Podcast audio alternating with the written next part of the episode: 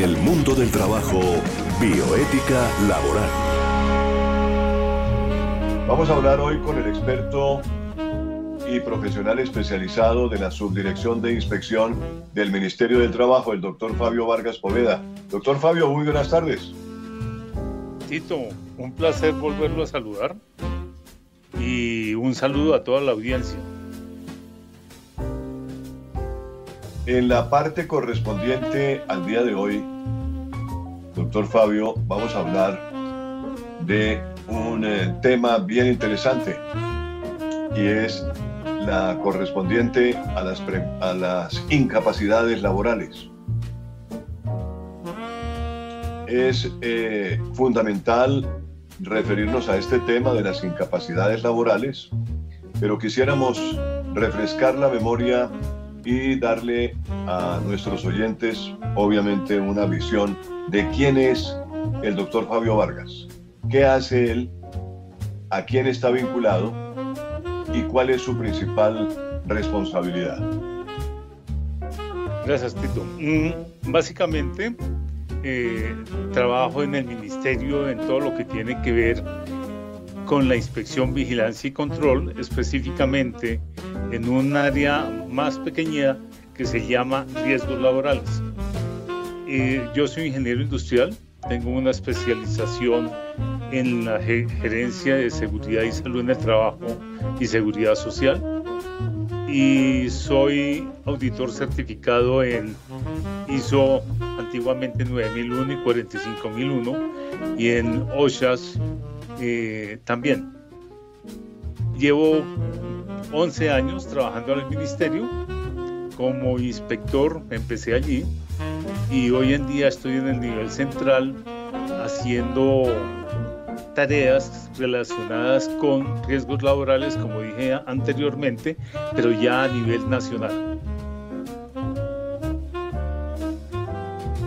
¿Le parece entonces, doctor Fabio, si entramos en materia? Como usted mande, señor. Muy bien. Tengo eh, una inquietud y es sobre la cuestión de el ambiente laboral que debemos tener en cuenta no solo los trabajadores, sino todo ser humano. ¿Qué pasa si por motivos de salud no puedo trabajar? Bueno, es un tema extremadamente amplio y es necesario tomarlo por partes. Uno de los puntos más importantes es que el trabajador, independientemente de cuál sea el tipo de empresa, la actividad de la empresa y también independientemente del sitio, estamos expuestos a un peligro y a un riesgo.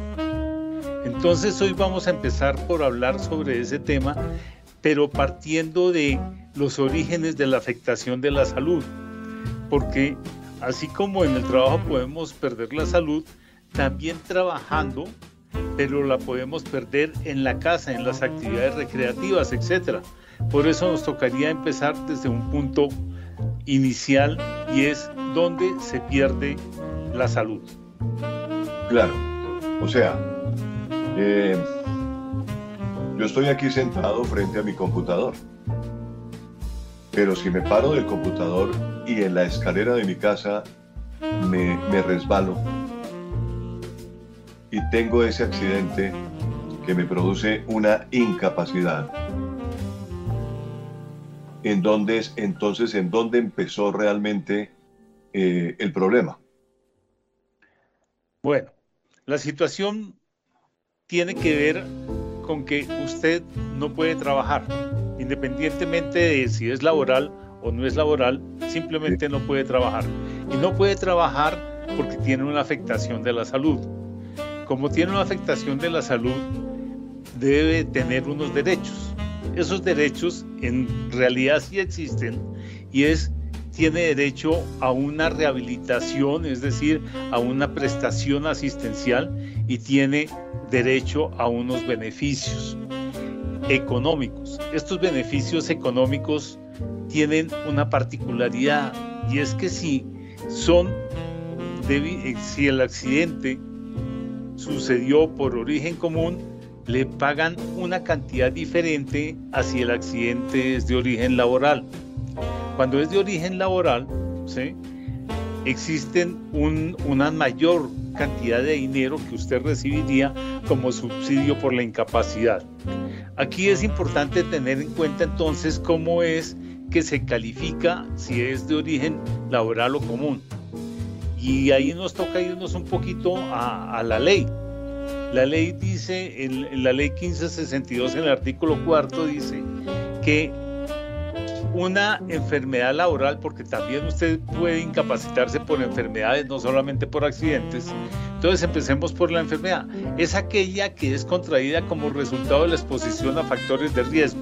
Y entonces ya no estamos hablando de que usted perdió la salud porque se cayó en la escalera, sino usted perdió la salud porque le dio lumbago, porque estando sentado mucho tiempo frente al computador tuvo una, y una postura inadecuada y entonces sufrió una escoliosis, y, es decir, una, una desviación de la columna, o el escritorio era muy alto y entonces ya sufrió de eh, epicondilitis o no digita adecuadamente en el computador y entonces sufre de túnel del carpo. ¿sí? Entonces, cuando estamos hablando de este tipo de, de, enfermedades que son originadas en, en, en la prestación del servicio, son bien diferentes a cuando a usted le da gripa y no puede ir a trabajar. También en casos, al igual que en el accidente de trabajo, usted tiene una diferente cantidad de dinero para suplir sus necesidades. Esas se las paga la EPS.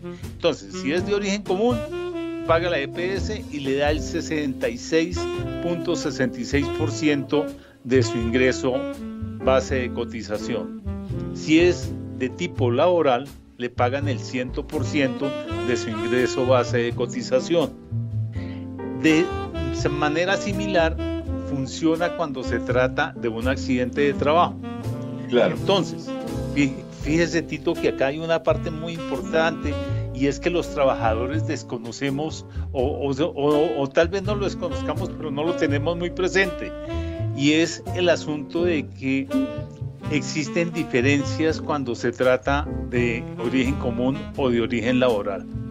Pero acá hay otro punto y déjame hacer un paréntesis bien, bien, bien interesante y es, a usted, usted si es independiente, usted paga por sí mismo, pero si usted es empleado, hay un patrón que paga y ese patrón le paga la seguridad social y esa seguridad social que él paga debe pagarla por lo que realmente usted gana.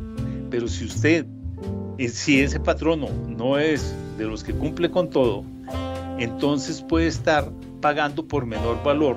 Y fíjese que yo hablé hace unos instantes que se paga es como un porcentaje del ingreso base de cotización. Es decir, si el patrono paga menos de lo que es, a usted le van a dar menos de lo que realmente usted estaba pagando. Claro. Y en el caso de los, de, los que tienen eh, contrato por prestación de servicios, que normalmente están eh, cotizando sobre un 40%, en ese caso, ¿cómo operaría? Funciona exactamente igual. Qué buena esa pregunta.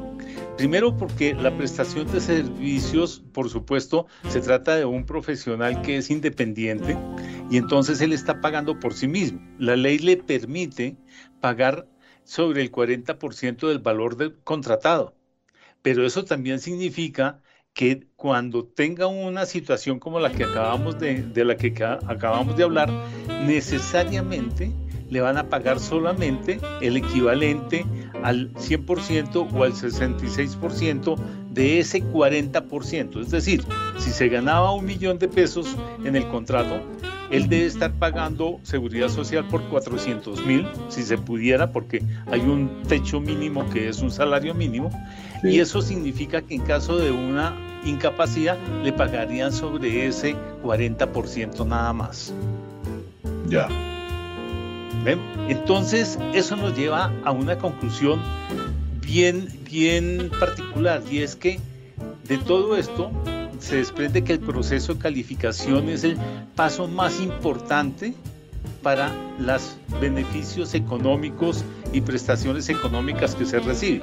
En cuanto a las prestaciones asistenciales, independientemente de si usted es el mensajero de la empresa que se gana el salario mínimo versus el gerente que se gana decenas de millones de pesos, la prestación asistencial, es decir, la labor que hace la EPS con los médicos, las enfermeras, los laboratorios, es exactamente igual. Ahí no hay discriminación. Pero cuando vemos el beneficio económico, la situación es donde existen las diferencias. Claro, aparece, aparentemente son pequeñas sutilezas, pero cuando realmente se sufre el problema, vienen las, eh, las implicaciones, ¿no? Las implicaciones es que si yo soy empleado y me llega menos dinero en un momento determinado, pues afecta lógicamente mi calidad de vida y mi situación, eh, mi situación presupuestal, ¿no es cierto? Así eh, es, Tito. De todas maneras, de todas maneras, aquí cabe anotar una cosa, Fabio, y es que realmente hay una cuestión concreta y, es que eh, la gente no entiende muchas veces cuál es la diferencia realmente entre una cosa y la otra. La diferencia me gustaría establecerla cuando hay realmente una enfermedad y cuando hay una eh, situación de, de, incapacidad por, por accidente. Ok, entonces veamos, Colombia tiene una particularidad y es que se ha acogido a las definiciones de la Organización Internacional del Trabajo. Eso ha sido muy saludable. ¿Por qué es muy saludable? Porque no ha permitido que la política sea el que gobierne esa relación, esa situación catastrófica, podemos decir, o lamentable de un momento dado. Ahora, ¿por qué nos referimos a eso? Porque mire, en los accidentes de trabajo no solamente trata de que usted cayó por las escaleras en la empresa y cosas por eso, sino que es un concepto mucho más amplio. Si el patrón no le da el transporte para ir desde su casa hasta el trabajo y viceversa, y durante ese trayecto hay un accidente, ya sea de que con culpa o no del vehículo en el que usted está viajando, que es contratado o que está al servicio del patrono y puesto por él, también se considera accidente de trabajo. Más, si usted es un eh, miembro de una organización sindical y está en una actividad de índole sindical, no está trabajando, pero sí está haciendo una actividad sindical, también se considera accidente de trabajo. Incluso el concepto va muchísimo más allá. Si usted está en una actividad cultural o recreativa, y coloquemos un ejemplo, la empresa tiene una coral y la coral tuvo que desplazarse a otra ciudad y en esa ciudad sufre un accidente, la persona se considera accidente de trabajo porque estaba en representación de la empresa. Es decir, siempre y cuando haya sido organizado como representante de la empresa ese evento. Si usted forma parte de un equipo de fútbol de la empresa y está representando la empresa y allá le pegan un golpe eh, durante el juego, eso se convierte también en accidente de trabajo. Entonces veamos que en, esta parte de, la, accidentalidad de, de accidentes de trabajo es muy amplio el concepto Sí, es muy amplio. Cubre, muchísimas cosas, no solamente las relacionadas con la labor, como debe ser, sino también todo lo que tiene que ver con ese bienestar de índole laboral en representación de la empresa. Doctor Fabio, bien, ¿cómo, probamos, ¿cómo probamos realmente, cómo llegamos a probar que fue accidente de trabajo? El que viene, la, viene, la, parte probatoria que es, eh, eh, a veces eso entraba a las cosas dilate, que se pague la, incapacidad y, y, viene el conflicto tal vez de abogados y de la empresa que dice que el abogado tal o que, el, eh, que la EPS que dice, que la eh, ARL que dice, en fin. Eh, ¿Cómo se prueba eso entonces? Aquí nos estamos adelantando un poco a un tema que, debería ir al final, al final, pero lo vamos a hacer. Y, es muy extenso y ojalá tuviéramos la oportunidad de tener varias charlas sobre este punto. Pero en resumen, el proceso de calificación acá en Colombia no requiere abogado. ¿Y por qué no requiere abogado? Porque usted como empleado, independientemente de cuál haya sido la situación en la cual se accidentó, usted le dice, oiga patrón, yo me accidenté. Esa es la primera obligación del empleado, decirle me accidenté. ¿A quién le dice? Al patrono. El patrono obviamente puede ser desde el gerente hasta el de pasando por el, el encargado de seguridad y salud en el trabajo dentro de la empresa, pasando por su jefe inmediato. Con eso basta. Y le dice yo me accidenté y lo considero accidente de trabajo. En ese momento, la empresa adquiere la obligación de reportarlo a la ARL como accidente de trabajo. Y en ese instante que lo reporta la empresa, tiene 48 horas para hacer la eh, perdón, sí, 48 horas para hacer el reporte, dos días para hacer ese reporte.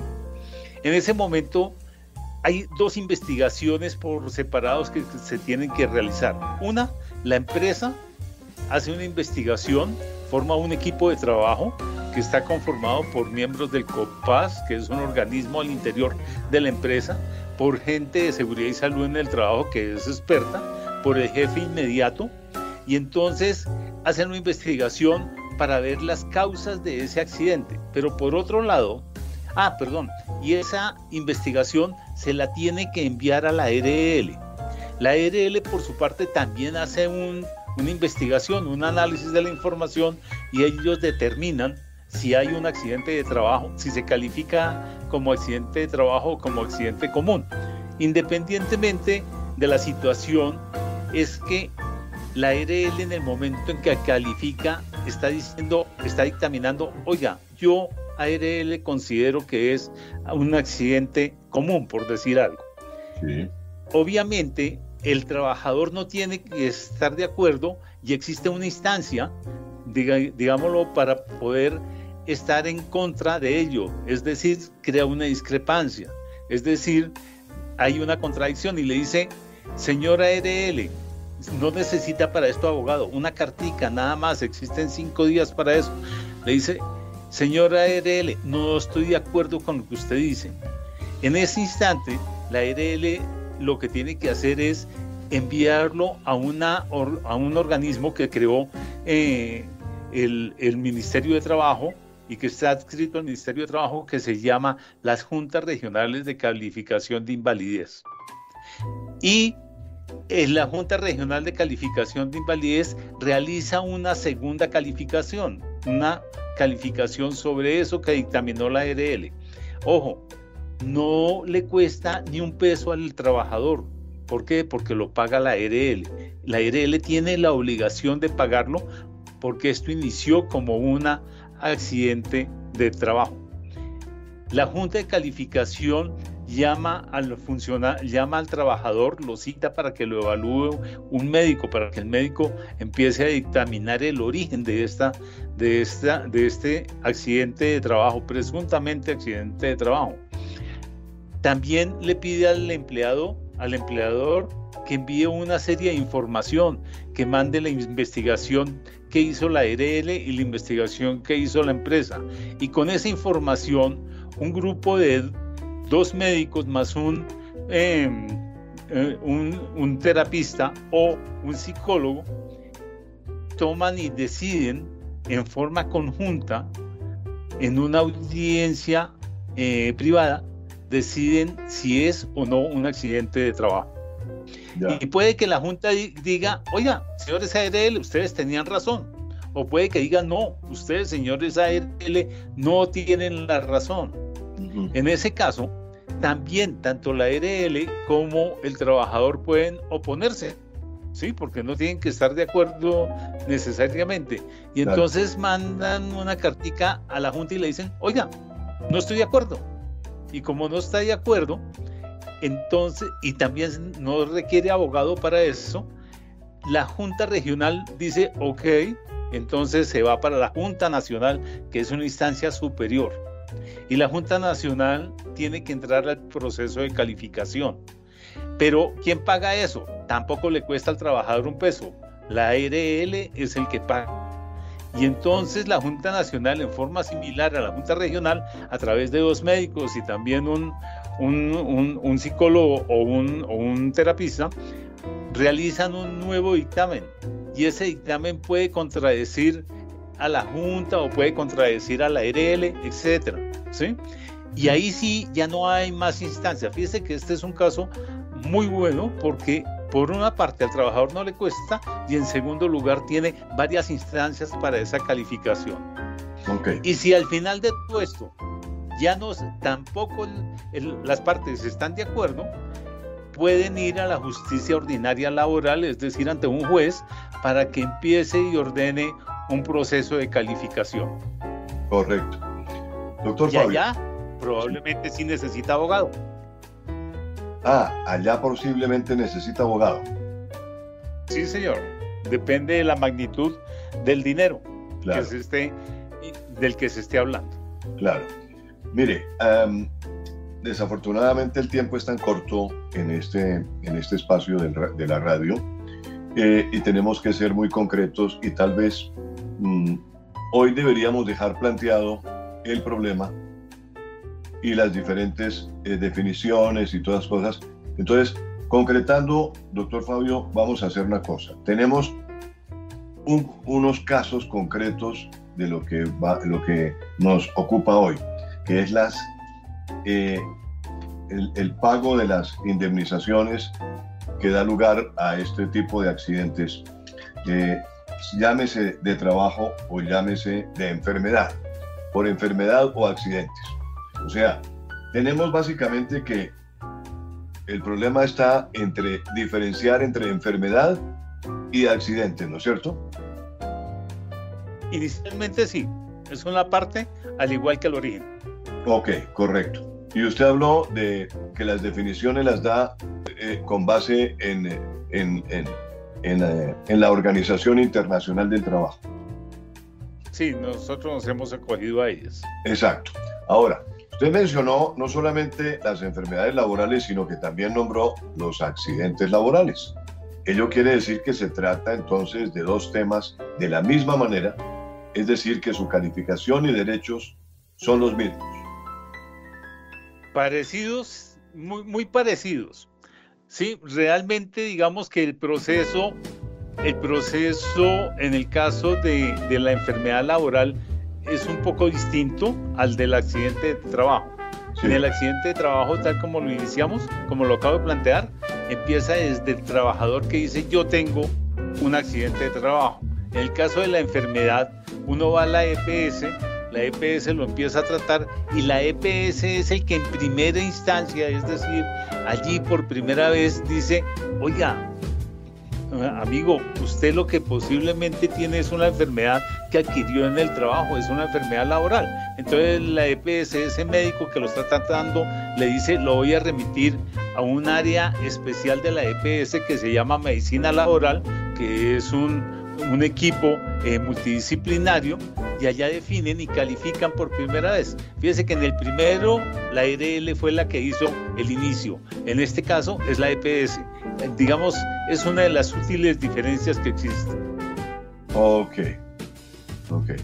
Esa parte entonces eh, eh, es, una cosa, es una parte que queda bien clara sobre ese aspecto. Muy bien, ahora, resulta que la empresa eh, no se entera de la situación a tiempo. Se enteró tarde, eh, pasó el tiempo, no se enteró muy bien de qué pasó realmente con el accidente que tuvo el empleado. ¿Qué ocurre en esos casos? déjeme, déjeme explicárselo con un ejemplo. Y, y, este es un hecho real, por supuesto no podemos hablar de, de nombres y hacer precisiones. En una ocasión, una persona en un, estaba bajando, como tu ejemplo, estaba bajando una escalera, se enredó, ¿sí? Y casi se cae, no se cayó. Es decir, no alcanzó a existir un accidente en ese instinto, en ese instante aparentemente. No le puso mayor atención al asunto y con el tiempo empezó a tener problemas en esa rodilla. Es decir, pasaron semanas inclusive, y meses. Y entonces empezó a ir al médico, etcétera, etcétera, ¿sí? Y con el médico empezaron a encontrar a través de las imágenes diagnósticas que había tenido una ruptura del ligamento en algún momento. Y revisando la historia, hablando médico y paciente, encontraron que lo único raro que había pasado durante todo ese lapso de tiempo fue ese intento en que casi se cae y aparentemente se rompió en ese momento. Habían pasado ya meses. En ese instante el médico le dijo, oiga, vaya a la empresa, cuente lo que le pasó, porque este médico fue muy inteligente en este punto, y le dijo, vaya y le dice a la empresa, cuéntele todo lo que sucedió en esa fecha aproximadamente y repórtelo como accidente laboral. La empresa tiene la obligación de recibirlo y reportarlo, tiene la obligación de investigarlo. La RL tiene la obligación de recibirlo e investigarlo e igual ahí empieza el proceso de calificación y empieza a ver si fue un accidente laboral o no fue un accidente laboral. En este caso del que estoy hablando, con el tiempo, se demoró un poco, un poco más de un año, en ese lapso de tiempo se encontró y se calificó que efectivamente había sido un accidente laboral. El médico hubiera tenido otra alternativa y haberlo manejado como una enfermedad. Y al haberlo manejado como una enfermedad, muy posiblemente nunca hubiera llegado a ser calificada como una enfermedad laboral. Muy bien, estamos hablando con el doctor Fabio Vargas de la Subdirección de Inspección del Ministerio del Trabajo sobre las incapacidades laborales. Y muy importante tema que hemos planteado en el día de hoy, comenzando el mundo del trabajo y la bioética laboral. Él nos va a acompañar seguramente en otro programa para seguir clarificando este punto. Sin embargo, doctor eh, yo eh, creo sinceramente que en este momento me gustaría eh, que usted me ayude a concretar varios puntos. Primero, primer lugar, enfermedad y accidente. Enfermedad es catalogado como una enfermedad normal digamos que le da una gripa, que digamos que se siente mal, digamos que lo operan por cualquier cosa, eso es una enfermedad, ¿no es cierto? Es una, realmente es una afectación de la salud. Una afectación de la salud, correcto. Es una afectación. Dejémoslo en afectación de la salud. Ok, esa es una afectación. Y el accidente laboral es también una afectación de la salud. Sí, pero tiene, una, tiene dos connotaciones bien especiales. El accidente es un evento, un evento no premeditado. ¿sí? La enfermedad es el desenlace de una situación que, se, que en el tiempo se va causando. El accidente es momentáneo. Correcto, ok, perfecto. Ya tenemos esa parte eh, planteada para ir elaborando como una especie de cuadro sinóptico en, esta, en, esta, en este laberinto que, que siempre uno se encuentra y que es importante ir aclarando. Entonces, yo estoy enfermo, eh, eh, tengo una enfermedad que se desarrolló producto de seguramente del estado de salud que vengo Eso es una enfermedad. Pero producto de esa enfermedad, producto de seguramente de, algo laboral, me, me aparece algo también. Sí, señor, eso es posible y entonces ahí empieza a analizarse la relación de esa enfermedad con la actividad que desarrolla el trabajador. Con, no solamente con la actividad, sino el sitio donde lo desarrolla.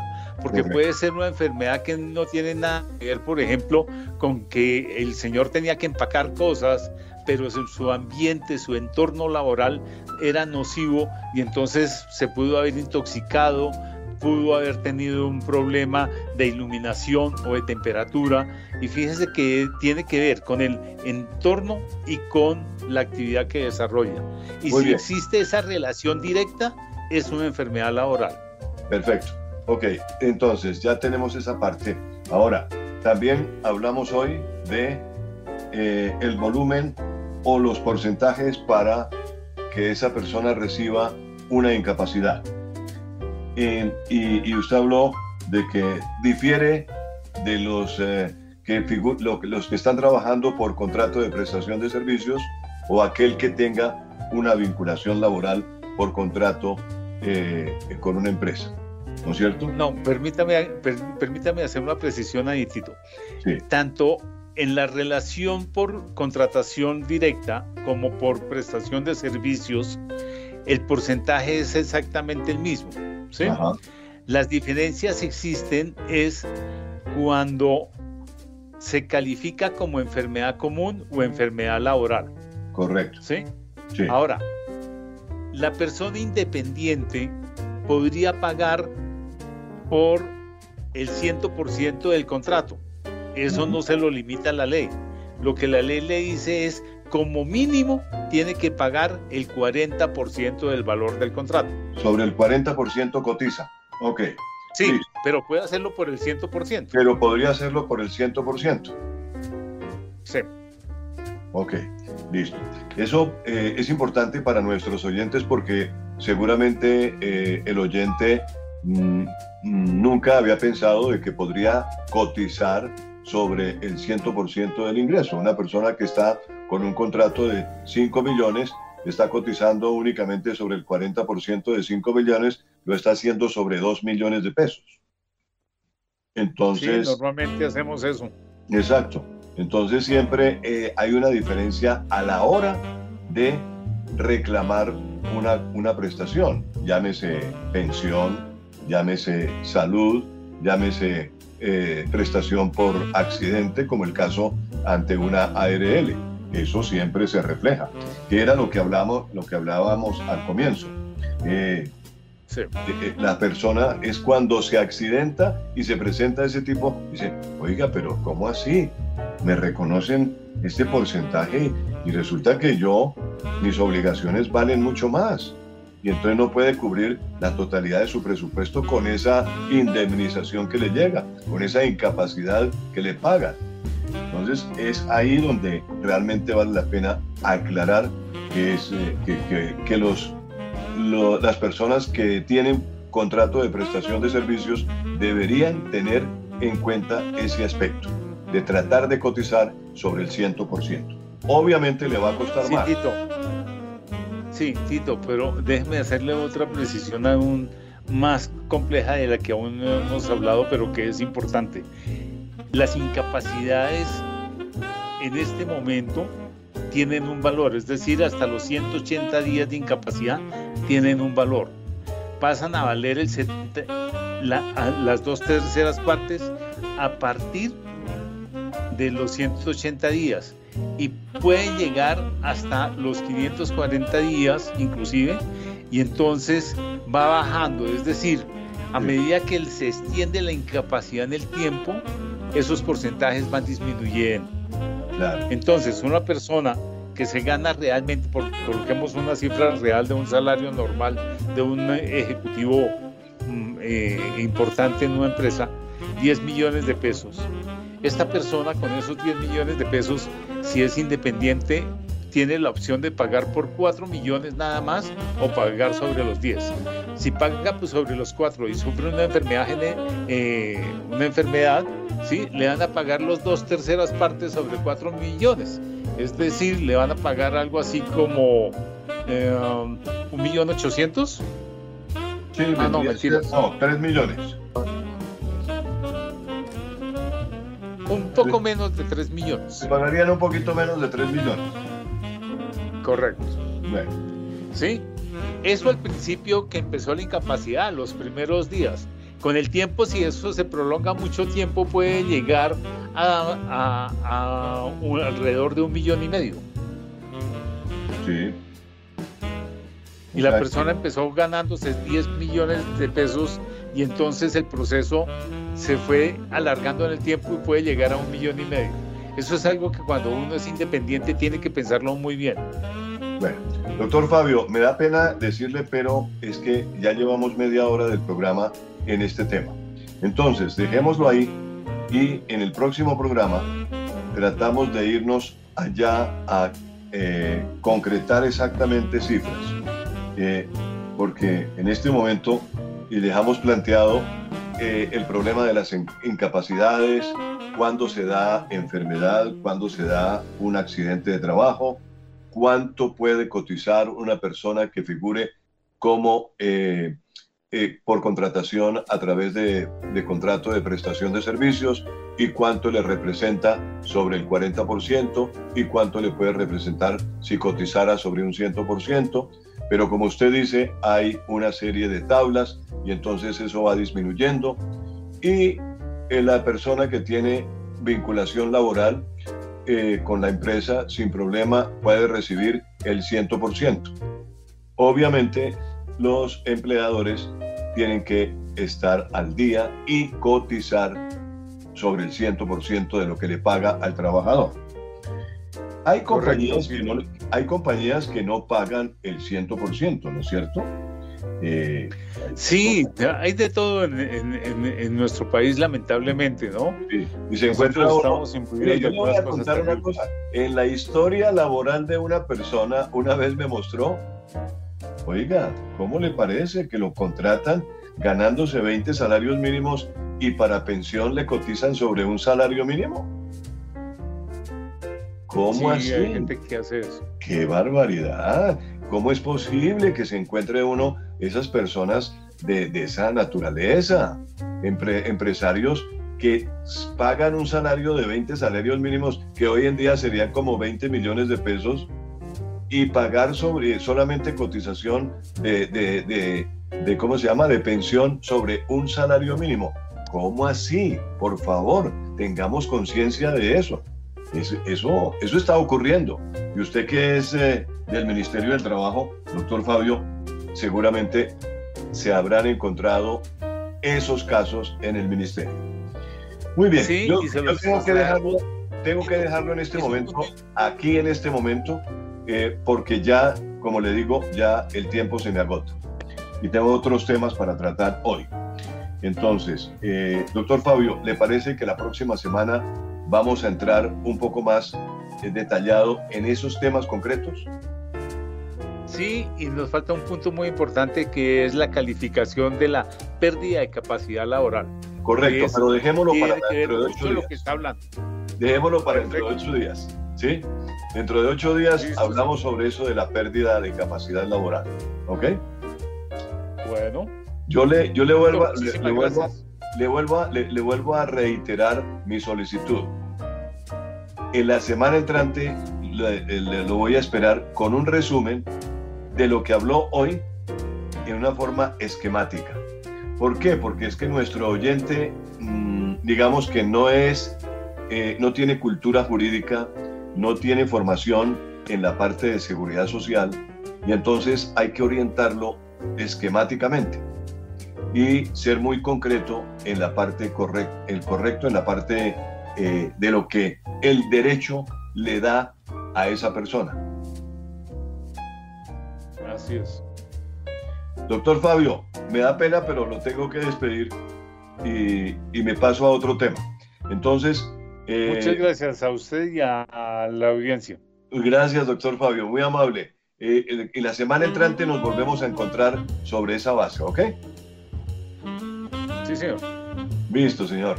Muy amable, muy gentil. El doctor Fabio Vargas, de la Subdirección de Inspección del Ministerio de Trabajo, acompañándonos hoy en el mundo del trabajo y la bioética laboral.